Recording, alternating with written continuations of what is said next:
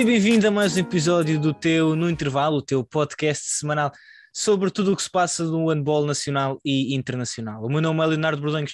Mais uma vez tenho aqui comigo, neste regresso do No Intervalo, a nossa comentadora residente, a Maria Mavastos. Como é que estás, Emma?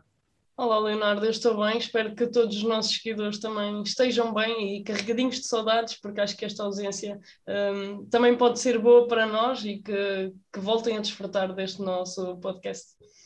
Exatamente, foi um período de descanso e antes de mais agradecer a todos os que nos continuam a acompanhar e também a todos os que manifestaram as suas saudades relativamente ao no intervalo. Tivemos um período inicial de descanso, mas depois também de muito trabalho e, e, por isso tivemos alguma dificuldade em conseguir encontrar este buraquinho para fazermos o, no intervalo, mas já está de regresso e esperemos que, e vamos fazer por isso agora, volte à sua regularidade habitual de um episódio por semana. Este vai ser um regresso e por isso, Emma, e acho que concordas comigo, se fizermos no fundo um ponto da situação daquilo que se passa no campeonato placar Handball 1, uma vez que já contamos seis jornadas do campeonato, acho que se calhar podemos e devemos abordar aquilo que se passou neste último fim de semana e depois fazer também um ponto da situação daquilo que se tem passado até agora. O que é que te parece? Sim, eu acho que, que é isso mesmo. Já jogadas seis jornadas por quase todas as equipas, salvo algumas uh, exceções, já houveram coisas muito, muito interessantes neste campeonato pela carne de balão. Uh, e também referir a boa prestação que, que as equipas portuguesas têm conseguido nas competições europeias e também, se calhar, tocar um bocadinho naquilo que foi a prestação da seleção feminina nos primeiros dois jogos de qualificação para o Europeu 2022.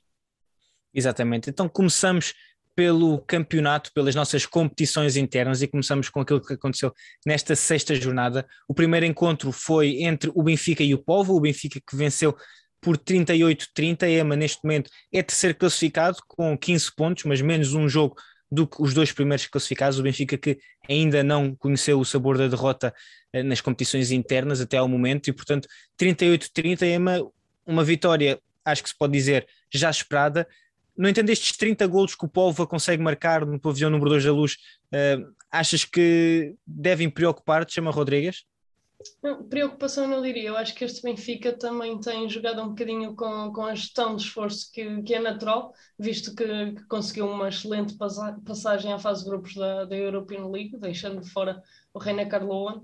Uh, e acho que o Benfica neste campeonato tem, tem sofrido, se calhar, demais em grande parte dos minutos do jogo, exa exatamente por essa gestão. Lembro-me do jogo frente à Artística de Avanca, relativo à primeira jornada em que o Benfica teve praticamente o jogo todo a vencer por uma margem curta e em que acabou por ter de correr mais, se calhar, do que estava à espera, e com este povo também, com alguma gestão, acabou por sofrer mais golos do que seria normal, mas acho que lá está, o Benfica acabou por vencer por oito bolas, acaba por ser uma vitória relativamente tranquila e acho que é a forma que o Benfica tem neste momento de, de gerir o seu plantel, visto que já amanhã, hoje, ok? Na terça-feira vai, vai ter o primeiro jogo da fase de grupos da, da Liga Europa e acho que esse, neste momento, é o maior foco da equipa benfiquista.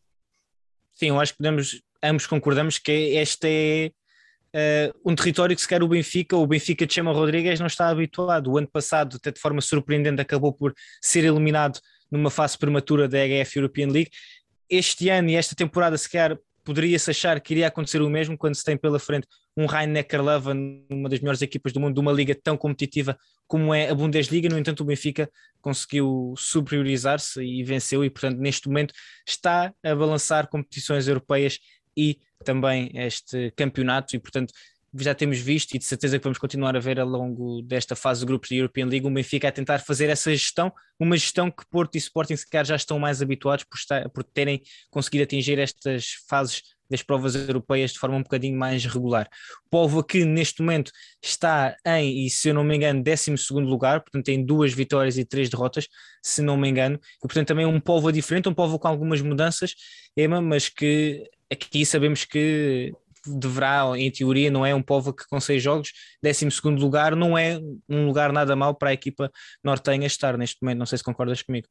Isto agora de olhar para a tabela classificativa nesta fase é sempre um bocadinho prematuro demais, porque ainda nem todas as equipas se encontraram e depende muito daquilo que foi que o sorteio ditou, na verdade. Sabemos que o Povo uh, manteve grande parte da sua equipa e fez algumas contratações, uh, não diria brilhantes ou que, que se destaquem muito, mas que, que acabam por ser um, bom sustento ou uma, umas boas soluções para ajudar a, a, manter o nível que o Povo fez no ano passado. Não nos podemos esquecer que na última época foi o primeiro ano do Povo na primeira divisão e fez uma época excelente e entra nesta segunda época com ambições parecidas, quer-me parecer, tendo em conta um, as, as contratações que fez e que consegue com isso manter um, um, bom nível. E agora neste jogo já teve alguns precalços, acabou por, por ir perder em São João da Madeira, um, mas com um jogo se calhar. Um, perder não, desculpa, vencer apenas por uma bola, mas estiveram ali sempre a lutar até ao fim. Foi um jogo que se calhar o povo achava que seria mais fácil, e lá está, este início de época é sempre um bocadinho complicado,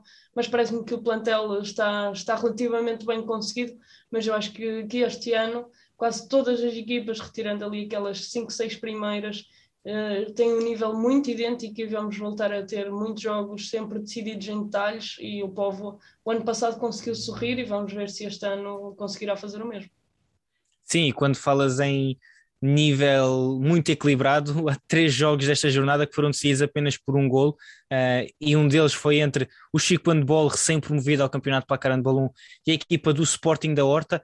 O Chico que perdeu em casa frente ao Sporting da Horta por 27-28. Ema, um Horta que ainda só disputou três jogos até o momento, portanto é a equipa com menos jogos disputados até o momento no Campeonato Pacar Handball 1, mas uma vitória muito importante, e nós sabemos que normalmente o Horta faz da sua força portanto, o seu pavilhão, jogar em casa nos Açores com tudo o que isso acarreta, portanto, as outras equipas têm sempre que fazer uma viagem, muitas vezes é difícil para elas conseguirem adaptar-se e sabemos que jogar nos Açores nunca é fácil, mas aqui uma vitória no pavilhão Francisco de Holanda, portanto, em casa do Chico, uma vitória muito importante, não sei se concordas comigo, porque o Horta normalmente tem dificuldades quando vem jogar ao, ao, ao continente. E, portanto, aqui, frente a uma equipa recém-promovida, é um, um tónico muito importante para a equipa de Tiago Cunha. Sim, claramente que animicamente a equipa do, do Sporting da Horta precisava desta vitória e frente a um Chico, tal como tu referiste bem, é recém-promovida, uma equipa que, que praticamente não teve alterações desde a época transata, é uma equipa que, na minha opinião, vai ter muitas dificuldades nesta primeira divisão, mas também sabemos que jogar em Guimarães um, seja quem for que vá lá, é sempre complicado. Uh, e claramente que a equipa de Tiago Cunha precisava desta vitória, até porque ainda, e tu referiste bem, é difícil ir jogar aos Açores para quem lá vai, e o Horta ainda não teve esse prazer de, de jogar em casa, e conseguiu então conquistar a primeira vitória no seu terceiro jogo, e também é de salientar que as equipas insulares, julgo que com Madeira Sada acontece o mesmo, acabam por não ter uma preparação igual, não conseguem fazer jogos de treino com a mesma regularidade ou até nem fazem nenhum, como acontece com as equipas do continente, acabam por este início de campeonato ainda ser aquela adaptação à própria equipa. Sabemos que, que esta equipa de Açores teve muitas alterações e é uma equipa que tem de crescer, que senão também, obviamente, poderá passar dificuldades, porque, tal como eu disse, acho que as equipas estão muito equilibradas e que este campeonato poderá ser muito interessante mas em suma acho que hum, a equipa de Tiago Cunha conquistou uma vitória extremamente importante neste início de campeonato e acho que o Chico, pelo lado contrário, vai ter algumas dificuldades, mas espero que consiga conquistar algumas vitórias em casa, porque é sempre complicado ir a Guimarães jogar. E essa era uma questão que eu tinha a colocar, eh, abordarmos aqui um bocadinho o Chico, eh, porque tal como tu disseste, isto foi algo que eu até me lembro de nós uh, comentarmos na altura quando estávamos a fazer o guia 7 metros para esta época, é o facto do Chico, se calhar ao contrário daquilo que vimos o ano passado com o São Joanense e com o Póvoa, praticamente não mudou a sua equipa. Se eu me lembro, acho que teve uma ou duas adições, certo? Teve uma, uh, uma adição do Diogo Silva, Diogo do, Silva, exato. um jogador muito jovem, o resto ficou ficou, ficou e portanto surpreendeu-te vermos o Chico apostar tanto naquilo que já tinha sido o, ano, o, seu, o seu plantel ano passado quase sequer um ou como um prémio para esses jogadores. Claro que o prémio não é apenas por terem estado o ano passado, tem que mostrar qualidade para estar no convívio dos grandes, como se costuma dizer. Mas uh, o que é que achaste da forma como o Chico acaba por abordar esta temporada, numa altura em que só não está em último lugar porque o Horta ainda só tem três jogos disputados, tem seis derrotas em seis jogos, portanto sabemos que ia sempre ser complicado, mas surpreendeu-te a abordagem do Chico este, este ano? Sinceramente, sim. Eu acabo por perceber aquilo que tu queres dizer como, como prémio para, para os jogadores que conseguiram conquistar a, a tão desejada subida e o regresso do Chico ao maior campeonato de handball em Portugal, um, mas acaba por ser difícil e nós não sabemos também a realidade que o clube vive e como é que estão em termos financeiros. Sabemos que, que jogar uma primeira divisão acarreta muito mais custos e se calhar fazer um investimento grande poderia ser, ser dar um passo maior do que a perna e talvez o Chico tenha jogado pelo seguro, é uma abordagem que não é regular, não é normal vermos isto acontecer e, mas claramente que, que o clube mostra que, que acredita naquela equipa que, que conseguiu a subida e acha que, que vão ser capazes de ganhar alguns jogos para lutarem pela manutenção, mas eu, na minha modesta opinião, julgo que a equipa vai, vai atravessar muitas dificuldades, apesar de termos aqui mais equipas com dificuldades, julgo que o Chico será aquela que, que acabar por não ser tão fácil lutar por essa manutenção. Veremos aquilo então que acontece até ao final. Eh, de resto, acho que ambos desejamos o Chico um clube histórico do handball que consiga eh, fazer a melhor época possível neste seu regresso eh, aos grandes palcos Uh, portanto, esperemos então que o Chico consiga dar a volta e começar a somar algumas vitórias. Quem também já soma algumas vitórias é, é o Vitória, exatamente, é o Vitória. Voltamos a, esta, Voltamos a este pleonasmo do Vitória do Vitória. Mas o Vitória que vence em casa o Madeira Sado. São duas vitórias consecutivas por parte da equipa de Setúbal, uh, depois de já ter vencido no último, na última jornada o Águas Santas em Águas Santas. Agora recebe o Madeira Sado e vence um Madeira Sade, Ema, que uh, perdeu peças muito importantes. Eu acho que nós, sequer.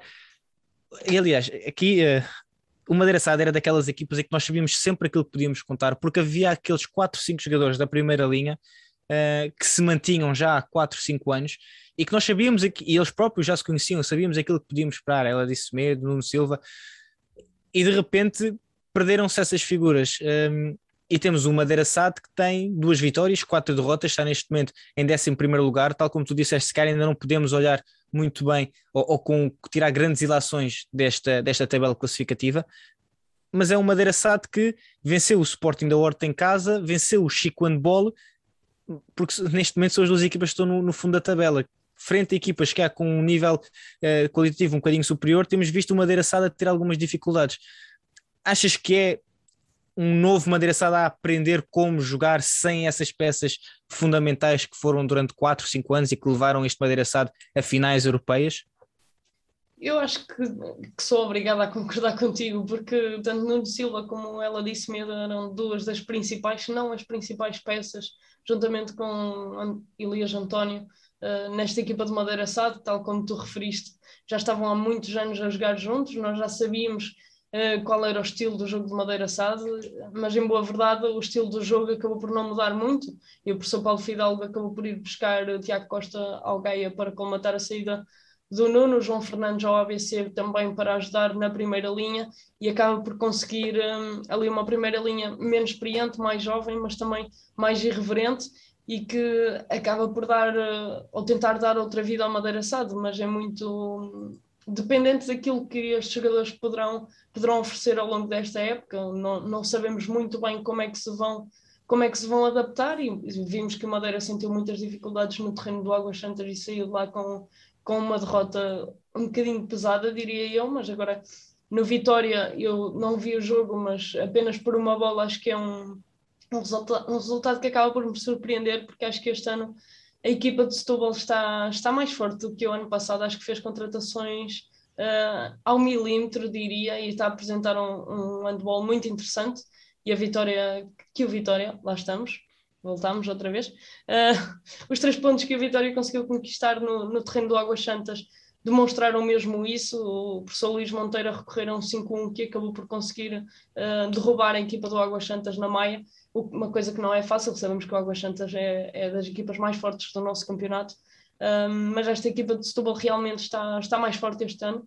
Acho que, que com, continua com as ambições altas que, que, já o ano passado o professor João, João Garcia referia e agora o professor Luís Monteiro com certeza que irá referir o mesmo quando tivermos o prazer de falar com ele, porque acho que o investimento acaba por, por demonstrar isso. Uh, mas tocando novamente no Madeira, acho que, que vai depender muito da adaptação destes novos jogadores e também de, do momento de forma de Radul Radulovic, porque, na minha opinião, um, a baliza também poderá ser um dos pontos fracos deste, deste Madeira Sade se, se o Guardião não estiver ao seu melhor, mas acho que, que poderemos ver um Madeira talvez à semelhança do que vimos há dois anos, ali a, a tentar manter o seu lugar perto do meio da tabela, sem muitas complicações, mas acho que mesmo para isso terá que lutar, porque, mais uma vez, está tudo muito equilibrado e estes jogos vão ser todos decididos ao milímetro. E focando um bocadinho no Vitória, um Vitória que uh, grande parte, transitou grande parte do plantel do ano passado, Uh, e tu sentes que também por isso, se calhar neste caso, eh, eu, não, eu, eu ia fazer uma comparação, mas já não a vou fazer. O facto de transitar, e nós o ano passado falámos muito disto, aliás, acho que foi se calhar dos temas que nós mais abordámos ao longo da época, era realmente a juventude que esta equipa tinha e o facto de estar a conhecer muitos destes atletas estarem a, a, a, combinar uns com os outros pela primeira vez, devido também a essa juventude. Sentes que por tudo aquilo que passaram o ano passado, também pelas dificuldades que tiveram neste momento é um Vitória que essa juventude, se calhar, já não é tão jovem, percebes? Era algo que nós ouvimos falar o ano passado, João Galei Garcia, bastante. O facto de ele não conseguir injetar experiência nestes atletas. Neste momento, esses atletas não foi preciso injetar, mas já têm algum, um pouco mais dessa experiência. E nestes jogos, eu, eu acho que tu aqui vais concordar comigo, a quantidade de derrotas que o Vitória teve nos últimos minutos, naqueles últimos 15 minutos, em que a equipa sofria dois, três golos, de repente passava e tinha que correr atrás do resultado e já não conseguia, quebrava, tentava ir demasiado depressa à procura do golo e acabava por falhar. Achas que neste caso é um Vitória mais maduro e que por isso pode fazer-se cair uma gracinha, eh, tendo em conta a qualidade que nós sabemos que estes atletas têm e que já tinham também o ano passado? Sim, eu acho que esta equipa do Vitória, como está neste momento, tem muito que ver com, com o trabalho que foi feito ano passado, tal como tu disseste, falávamos imenso desta juventude que, que quando estava a vencer os jogos por, por uma margem não muito confortável e se via a sofrer dois, três golos de seguida sem conseguir dar resposta, acabavam por perder a cabeça e era um bocadinho cada um por si. E, em grande parte dos casos acabou por não correr bem e acabaram por perder jogos que, que estavam a dominar mas este ano, lá está, já, já têm mais uma época de experiência e uma época de, de partilha de conhecimento entre eles. Os jogadores já se conhecem melhor. Uh, grande parte destes jogadores transitaram, como tu referiste bem, e depois tiveram algumas adições de jogadores que alguns colegas já conheciam, e acho que essa, esse tipo de integração também é importante. Refiro-me, por exemplo, ao Rafael Paulo, que, que tem feito excelentes exibições uh, neste Vitória, e até para o próprio guarda-redes que, que, estava no Águas Santas, o Craig McClelland, acho que é assim que, que se chama, uhum. também se tem afirmado muito importante na baliza com Alexandre Moura, não nos podemos esquecer que o Vitória também perdeu guarda-redes importantes, mas acho que está a conseguir uh, combater isso e, e, lá está, esse transitar da equipa de, de uma época para a outra é extremamente importante para o bom desempenho e este início acho que dá, apesar daquela derrota em São João da Madeira, acho que esta equipa de Setúbal está motivada e quando vemos um grupo de jovens que se conhece bem, que pratica bom handball motivado, acho que é um grupo muito difícil de combater e por isso acho que este bom momento de forma do Vitória, estes jogadores devem aproveitá-lo e seguir, seguir nessa boa forma porque sinceramente acho que têm qualidade para isso e passamos para mais um jogo, mais um jogo decidido apenas por um golo, desta feita no, em Lisboa, em Belém, entre o Belenenses e a equipa do Águas Santas. O Águas Santas que soma a segunda derrota consecutiva, depois de já ter perdido em casa frente ao Vitória, agora perde em Belém frente ao Belenenses, 26-25. Ema, um, começamos pelo Belenenses, um Belenenses que uh, regressa às vitórias, tem tido um campeonato muito intercalado, vitória e derrota, vitória e derrota, vitória e derrota, uh, agora com mais uma vitória, e portanto também é uma equipa que sofreu algumas alterações, várias caras novas, um treinador novo, mas o que é que te parece este Belém? Um, e também esta Águas Santas. O ano passado vimos estas duas equipas lutar até ao fim por aquele quarto lugar de acesso às competições europeias neste caso o Belenenses leva a melhor quando o ano passado uma das provas e uma das razões uh, que tinha sido determinante para Águas Santas conseguir chegar a esse quarto lugar foram exatamente estes confrontos diretos com o Belenenses que a equipa conseguiu vencer. O que é que te parece este embate? Um bocadinho o Belenenses e também o Águas Santas até este momento. Eu acho que esta vitória do Belenenses, primeiro de tudo, foi, foi muito importante, porque tal como referiste, o ano passado este quarto lugar foi, foi uma luta até a final entre estas duas equipas e o Belenenses este ano acabou por conseguir vencer o primeiro confronto direto entre as duas. Um, a equipa do Belém, como referiste, tem um treinador novo, João Galego Garcia, que acabamos de falar que, que era o treinador do Vitória e o treinador do Vitória agora era o antigo treinador do Belenenses, o professor Luís Monteiro. Um, mas acho que esta equipa do Belenenses também, um bocadinho à semelhança do que aconteceu com o Vitória, acabou por manter grande parte do, do seu plantel, um plantel que hum, nós já acabamos por já conhecer bem como o estilo de jogo, os jogadores e aquelas peças fundamentais uh, que, acabaram, que acabam por se, por se confirmar em todos os jogos, com algumas adições importantes. E um, acho que o que falta, se calhar, nesta equipa do Belenenses será um bocadinho da juventude, mas já vimos pelas contratações que, que ela existe e que mais cedo ou mais tarde irá conseguir conquistar uh, mais tempo de jogo e trazer talvez alguma irreverência à equipa do Restelo e, e, que poderá com certeza voltar a lutar por aquele quarto lugar que, que dará acesso. Acredito que a equipa do Belém quer voltar às competições europeias, que o ano passado acabou também, à semelhança do que aconteceu com o Benfica, ser eliminado na primeira eliminatória, mas acredito que, que o Belenenses quer voltar a, a conquistar o quarto lugar e acho que esta vitória perante o Águas Santas mostra mesmo isso. Pegando então um bocadinho na equipa da Maia, acho que como tu referiste, foram duas derrotas consecutivas. Um, uma derrota com Vitória, se calhar um bocadinho difícil de digerir, e entram neste jogo com Belém com uma pressão superior, porque sabem da importância que é jogar uh, frente ao Belenenses e acabaram por, por não conseguir ser mais fortes e, e, perder por apenas um golo. Lá está mais uma vez aqui o equilíbrio a fazer-se notar. Também é uma equipa que um, tem um treinador novo que transitou já de meia, praticamente meia época do ano passado e algumas peças novas com muita juventude. Perdeu Pedro Cruz para, para o Futebol Clube do Porto, mas ganhou muita juventude e muita irreverência. Esta equipa do Águas Santas acho que tem muito, muito para mostrar com esta juventude, mas sabemos que lidar com jovens também, também tem destas coisas e perder dois jogos seguidos, uh, dois jogos importantes, um deles em casa e outro frente, se calhar ao maior rival que neste sentido para com vista das competições europeias é sempre difícil digerir para esta juventude, mas acho que, que Ricardo Moreira poderá conseguir mudar esse chip dos jovens e metê-los a, a brilhar, como já conseguimos ver em alguns jogos deste campeonato.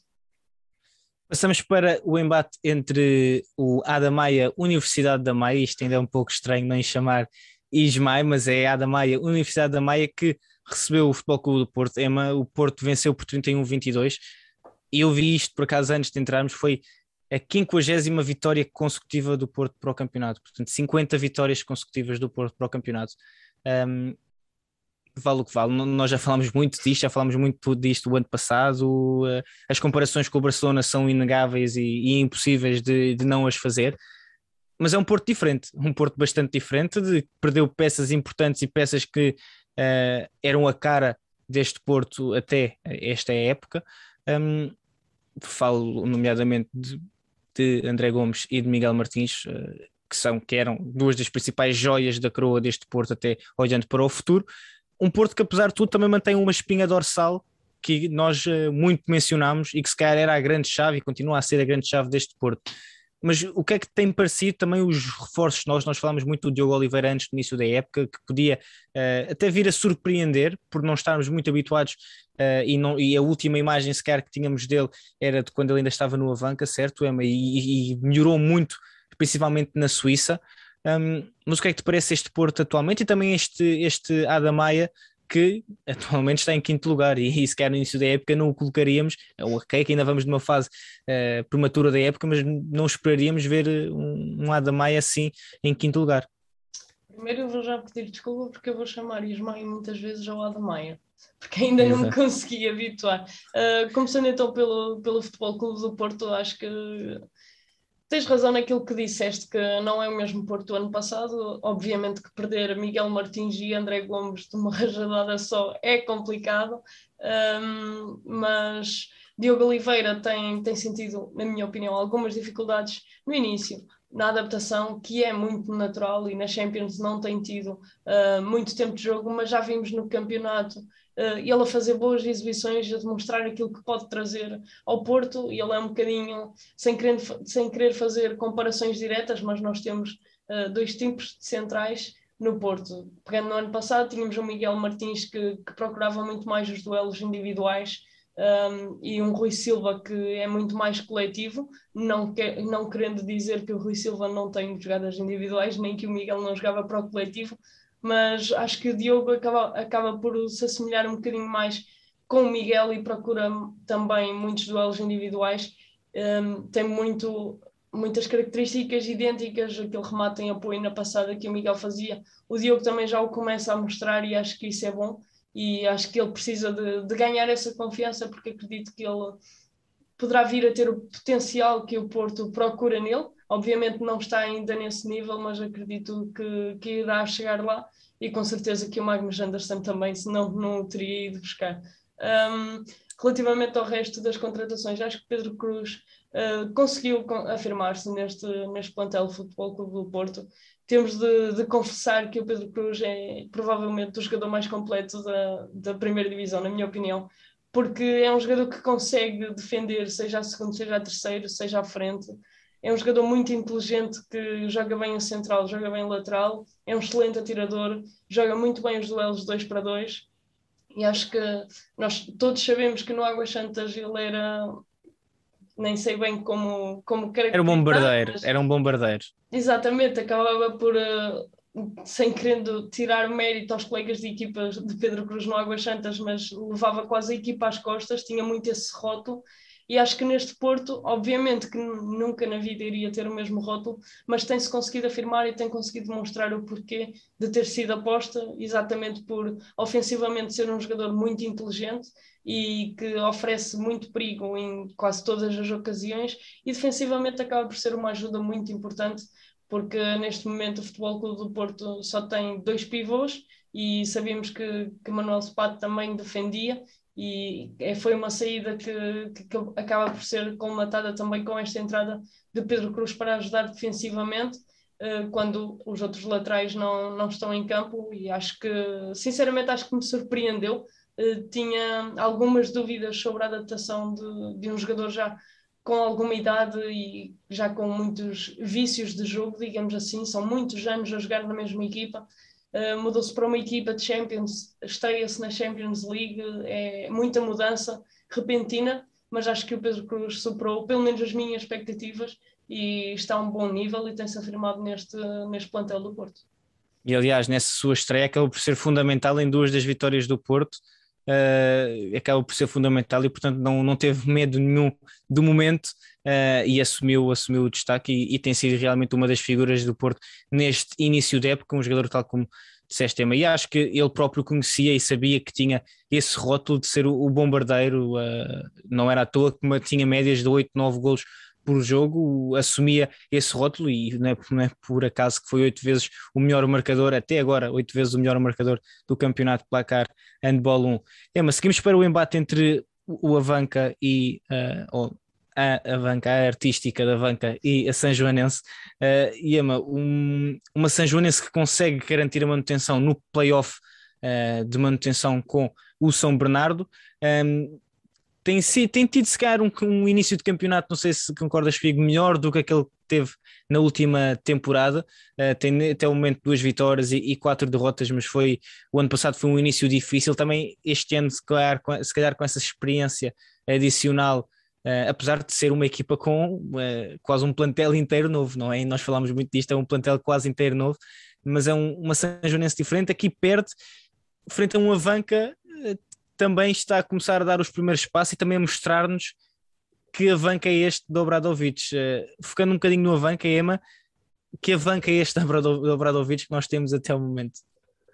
Bem, eu acho que neste momento ainda não conseguimos uh, perceber muito bem que avanca é este do, do Obradovic, porque já já houveram jogos muito bons e jogos também, eu não, ia, não queria dizer muito maus, mas menos, menos conseguidos, menos conseguidos. Exato, exato. Um, e, e, eu acho que é muito fácil de justificar isto. Esta equipa da Artística sofreu muitas alterações da, da última época para esta, uh, mantendo o Walter, que, que se tem reafirmado como uma das peças fundamentais deste plantel. Uh, na baliza continua com, com Luís Silva e com Emanuel, que na minha opinião, no último jogo, Luís, neste jogo, nomeadamente frente ao São Joanense, acabou por ser decisivo.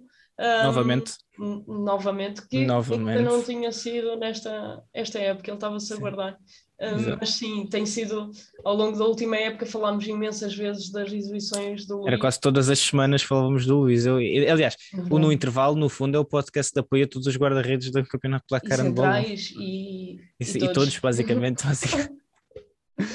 Todos os que estão bem acabam por merecer aqui uma palavrinha de apreço. Todos os que jogam bem, eu acho que nós podemos apoiar. Pronto, continuando então nesta banca, acho que hum, Daniel Vieira, o lateral direito, também já estava em banca desde o ano passado, uh, tem crescido e tem-se mostrado cada vez mais fundamental nesta equipa. Lembro-me com o Benfica uh, fez 11 golos e já no jogo anterior, que não me recordo com quem, também passou os 10 e tem sido ali o bombardeiro de serviço. Acho que o Walter é mais responsável pelo, por uh, organizar o jogo e o Daniel por atirar, mas tem-se afirmado duas peças muito importantes. Falando se calhar aqui nas contratações, vou apontar dois nomes. O Gonçalo, que não me lembro do apelido, Gonçalo Silva, que, que, veio do, do Futebol Clube do Porto. É um jogador que fisicamente é muito baixo para, para jogador da primeira divisão.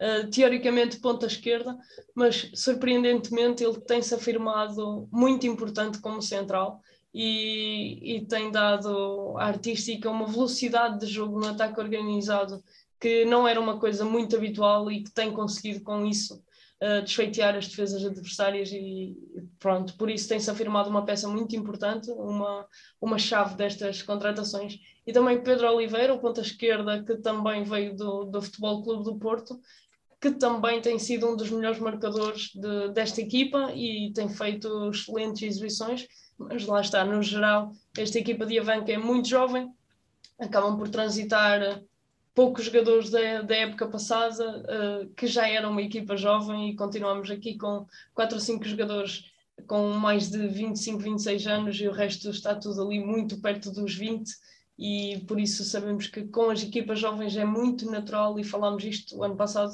curiosamente também sobre o Avanca, aqueles picos de forma em que têm jogos extremamente bons, como foi ano passado o Avanca Porto, uh, ou jogos muito maus que acabam por não conseguir pôr em jogo aquilo que têm e por, por essa juventude e falta de experiência acabam por perder a cabeça. Se calhar com 10 minutos de jogo jogado, se não tiver a correr bem, o jogo acaba por terminar ali, mas acho que o Obradovic vai conseguir um, meter na cabeça destes jovens que são capazes de mais, porque sabemos, todos sabemos quem é o Obradovic e o trabalho que fez e tenho certeza que irá conseguir fazer um bom trabalho com, com esta equipa. Quem também uh, venceu, Emma, para além do Avanca, foi o Sporting, que foi ao pavilhão Flávio Salete vencer o ABC 35-28. Destacar desde logo o regresso do Martim Costa, não é?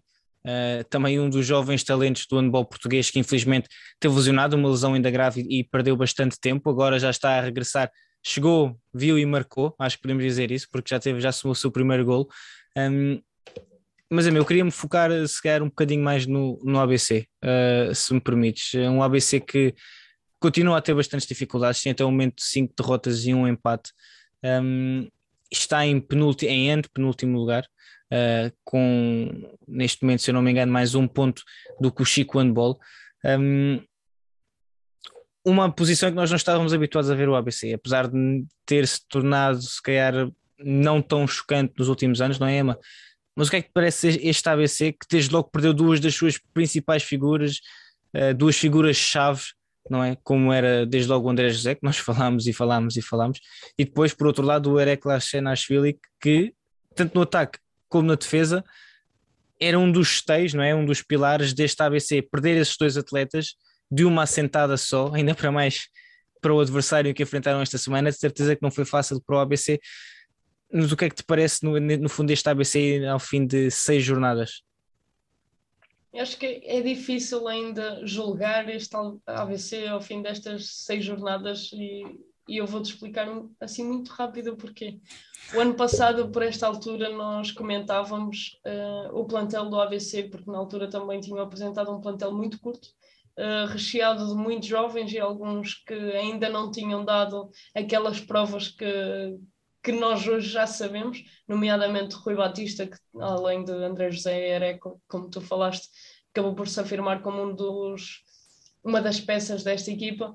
Uh, e este ano acho que a história se volta a repetir, este início da época com uma equipa muito jovem, uh, um plantel muito curto e que não sabemos muito bem o que é que podemos esperar de Jorge Rito, porque o ano passado, se calhar o início não foi assim tão negro, diria, mas um, acho que pode haver aqui uma, uma espécie de comparação.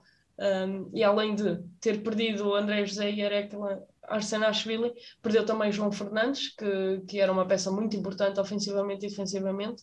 Pedrag Rodic, que era lateral esquerdo, também uhum. igualmente no ataque e na defesa. Sebastião Ceballos, que era um dos melhores pontas esquerdas Sim. do nosso campeonato também. Um, e acaba por ser aqui uma mudança muito brusca mantendo Rui Batista, ou Rui Batigolo, como nós lhe chamamos depois dos 17 golos que o Rui apontou numa só partida, um, é uma peça muito importante uh, e tem-se tem continuado a afirmar e, e, ainda mais do que o ano passado, visto, visto que, que antes acaba por partilhar um bocadinho o protagonismo com o André José, este ano tem-se afirmado. Uh, o AVC foi buscar o Vinícius, mais conhecido por Panda, que estava na São Joanense, que na minha opinião não tem tido um início de época muito bem conseguido, mas também talvez por esta necessidade de adaptação que qualquer jogador precisa. Uh, em sentido contrário, José Paulo Silva, o pivô que, que veio do Horta, acho que se adaptou muito bem, tem-se afirmado uh, uma peça muito importante, tem-se entendido muito bem com, com Rui Batista e José Costa, o regresso do José, do José Costa, um pivô que também dispensa qualquer tipo de apresentações é uma peça importante neste ABC, uh, mas acabamos por uh, falar deste ABC em 4, 5 jogadores e, e, acabamos por não conseguir alargar, e é isso que acontece com o Jorge Rito, em que tem sete jogadores em campo e depois mexe, só consegue mexer uma ou duas peças, e neste início da época, sem tempo suficiente para, para se adaptarem, sem, sem conseguir fazer grande gestão frente a um Sporting que está muito forte, recheado de juventude, cheio de energia, uh, acabou por ser muito complicado manter, uh, manter o equilíbrio neste jogo e acabou por, por sair com, com uma derrota. Um, com o Benfica, na semana passada o ABC também uh, recebeu o Benfica e teve um início muito bem conseguido, acabou por, chegou a estar na frente por, por uh, alguns golos, eu não quero dizer nenhuma asneira, mas julgo que por seis, uh, mas uhum. o Benfica acabou por acelerar e, e, vencer o jogo depois com alguma tranquilidade e acho que, que, tem muito a ver com esta com este plantel curto, faltas de soluções que, que o professor Jorge Rito para já não tem, diria eu, e também esta falta de adaptação e, este início de época é sempre mais atribulado, mas sabemos que este, esta época para o ABC não vai ser fácil, um, acho que a época passada acabaram por se transcender um bocadinho, mas também tinham peças, julgo que, que mais, ligeiramente mais fortes do que têm este ano e por isso este ano vai ser um, um bocadinho mais complicado, até porque grande parte dos adversários do, do ABC acabaram por se reforçar melhor do que, do que esta equipa de Braga. Só uma coisa, uh, o encontro, eu fui aqui só confirmar, o, o, encontro entre o ABC e o Benfica foi dia 2, portanto já foi há duas semanas, eles entretanto empataram com o Gaia Exato. e agora, e depois acabam por perder por um uhum. frente ao Boa Hora, uh, e agora aqui mais uma derrota uh, desta feita frente ao Sporting, um Sporting que apesar de tudo apresenta-se muito forte, um Sporting que as suas caras novas já começam a carburar, já se começam a conhecer melhor, Uh, e já vamos tocar um bocadinho mais à frente sobre isso, Emma. Aqui uma última nota para o embate entre o Gaia e o Boa Hora, que não se realizou, estava marcado para este fim de semana, mas não se realizou. Vai se disputar no dia 29 de dezembro, aqui uma data uh, já no final do ano, para encerrar este ano. Um, mas ainda bem, aqui um, um, toque, ainda bem que um, correu tudo bem com o Boa Hora. Para quem não sabe, para quem nos está a ver ou ouvir e não sabe, uma das carrinhas em que os jogadores do Boa Hora estavam a deslocar para Gaia Uh, eu não percebo muito bem o que, é que aconteceu, se teve um acidente, o que é que se passou. A verdade é que surgiram vários vídeos da carrinha em chamas uh, no parque de estacionamento de uma, de uma paragem de serviço a caminho de Gaia.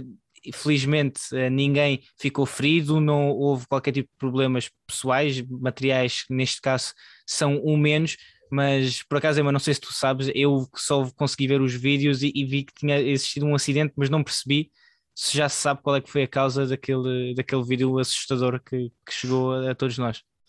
Não, sinceramente também não, não sei qual foi a, a causa, se foi um acidente ou um incidente. Uh, Acho que foi mais um incidente. Sim, provavelmente, mas como tu referiste, o que interessa é que, que os jogadores estão todos bem, que ninguém se. Jogadores e staff, obviamente, que ninguém se magoou e, como tu disseste, os materiais acabam por ser o, o menos mau no meio disto tudo. Exatamente. Felizmente toda a gente acabou por, eh, por sair bem e ilesa deste incidente e mais uma vez o embate depois vai se realizar no dia 29 de dezembro de 2021. Emma, uh, o programa já vai longo e portanto eu acho que se calhar fazíamos só aqui uma última nota, uh, que não vai ser nota, relativamente à seleção feminina, se calhar os encontros europeus das equipas lusas deixamos para o rescaldo agora deste, deste início de, de, fase de grupos para as equipas portuguesas que estão na European League. E depois também o embate da quinta jornada, se não me engano, não, quarta, não, quinta jornada do Porto frente ao Kielce, uh, contar para a Liga dos Campeões, não sei se concordas comigo. Sim, sim, sim.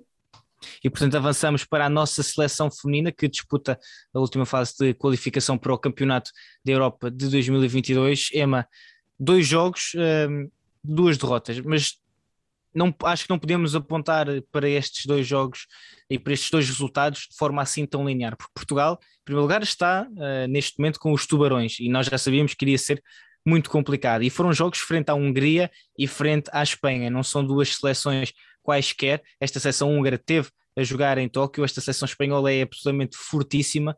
Uh, e Portugal, se, se frente à Hungria foi mais difícil, nós sabíamos que o seria, jogámos na Hungria uh, e portanto as equipas a jogar em casa acabam sempre por se galvanizar, mas quero focar-nos neste encontro de paredes, no pavilhão municipal de Paredes, em que Portugal perde por um contra a Espanha, mas podia muito bem ter ganho. E teve oportunidades, se calhar, para passar para a frente nos momentos decisivos e se calhar só faltou um bocadinho mais dessa experiência ou dessa ratice que a nossa seleção só agora está a ganhar a chegar a estas fases mais avançadas de qualificação mas como é que tu uh, qualificas esta, esta performance portuguesa nestes primeiros dois jogos da qualificação para o Campeonato da Europa 2022? Eu acho que, que nestes dois jogos começamos a ver uma, uma seleção diferente e uma seleção muito mais forte, uh, com mais vontade, com mais acreditar, talvez. Acho que, que estamos a ver, principalmente neste jogo de, de, de paredes frente à Espanha, uh, as jogadoras acreditam muito mais que são capazes e o que é certo é que o professor José António Silva trouxe, trouxe coisas diferentes, trouxe mais juventude a esta seleção e nomeadamente, acho que não podemos fugir esse nome, Maria Unjanque, com 18 anos, acabou por ser a MVP e a melhor marcadora deste embate frente à Espanha e sem dúvida que foi uma, uma jogadora extremamente importante. Eu lembro-me perfeitamente que na primeira parte a Unjanque fez, cometeu alguns erros defensivos e acredito que, que no intervalo uh, as palavras tenham sido as corretas, porque na segunda parte é um que apareceu quando era preciso, conseguiu conquistar muitas bolas na defesa e assumir no ataque, que repito, com apenas 18 anos, e ajudar Portugal a acreditar que, que poderia vencer o jogo. E, e, foi, foi excelente. Eu tive o prazer de, de estar no pavilhão, sentir uh, os portugueses a vibrar com, com a seleção feminina. Eu sinceramente não me lembro disso acontecer, mas o que é certo é que em Paredes se viveu o handball durante 60 minutos e, e, acho que isso é o mais importante de tudo. Uh, Portugal claramente lutou, está mais forte, tanto defensivamente como ofensivamente, mas principalmente nesse, nesse querer, nesse acreditar e nessa garra que, que acabou por caracterizar Portugal neste, neste jogo. Como tu referiste, Portugal poderia ter vencido, deixa-me só acrescentar aqui. Sim, sim, força, uh, força. força. Lembro-me perfeitamente, a Sandra Santiago apontou o 22-21 a faltar uhum. talvez 3 minutos para, para terminar a partida, só que depois não conseguimos uh, defensivamente uh, acertar e depois ofensivamente também acabamos por não fazer o golo e perdemos por uma bola, mas acho que, que esta vitória moral normalmente diz que, que não se vive de vitórias morais, mas acho que esta vitória moral foi muito importante uh, não só para a seleção, mas também para o handball português, feminino, obviamente. Sim, eu tocava também na, na questão de, de voltarmos a ter uh, pessoas nas bancadas, voltámos a ter público, voltámos a ter adeptos. Nós sabemos pelo menos quando jogamos em Portugal, isso é sempre uma força muito grande e, e é bom começarmos a ver. E também deixar se uma palavra de apreço ao Canal 11 pela forma como também tem dinamizado muito mais o handball feminino ao mostrar os jogos da nossa seleção feminina. Uh, e tal como tu disseste, eu acho que isto também é muito característico, a, a, aposta da, da Federação nas seleções jovens e o facto de nós termos aqui sequer uma, uma geração muito, muito, muito promissora. Uh, que se habituou a estar nas grandes competições a partir da sub-17. Eu lembro-me de vermos as nossas sub-17 já em campeonatos da Europa e a fazerem muito boas exibições. Eu não, eu não me quero enganar, mas eu acho que nós tivemos uma, uma, uma seleção que foi campeã do Europeu B em sub-17 ou sub-19. Não me quero enganar, mas eu tenho quase certeza que tivemos. Aliás, eu não sei se não me lembro se a Joana Rezende lá esteve, mas eu acho que nós tivemos aí uma seleção uh, muito forte, acho que foi o de sub-17, que foi campeã europeia B. Tens de confirmar e no próximo episódio vai esclarecer. Exatamente. Eu vou confirmar, mas eu tenho praticamente a certeza que aconteceu. E portanto, vemos aqui, realmente, como tu disseste, a Maria Unjaca, a Beatriz Souza, a própria Joana Rezende. Foi pena nós não termos a nossa Mariana, uh, que se lesionou no, no joelho, mas também marcou presença, esteve lá, apoiou, uh, e isso também é muito importante. Eu acho que a palavra de ordem neste momento para a, seleção, para a nossa seleção feminina é, é confiança. Uh, e, eu, e quando nós falamos, tanto, tanto com a Jéssica como com a Mariana, depois daquele fatídico playoff contra a Alemanha, eu acho e acho não, tenho a certeza que isso foi algo que elas frisaram muito, foi essa confiança, perceberem que Portugal não é assim tão inferior e que pode bater-se contra estas grandes seleções. Eh, a qualidade está cada vez mais elevada das atletas portuguesas, cada vez mais jogadoras a jogarem a um nível muito elevado, eh, mesmo lá fora, e portanto eu acho que nós agora sim estamos a começar a ver uma seleção portuguesa confiante em si. E esse foi o clique, e tu vais concordar comigo, Emma, de certeza, esse foi o clique que a seleção masculina fez. Um, e aí também dar muito mérito uh, ao professor Paulo Jorge Pereira, é fazer os jogadores acreditar.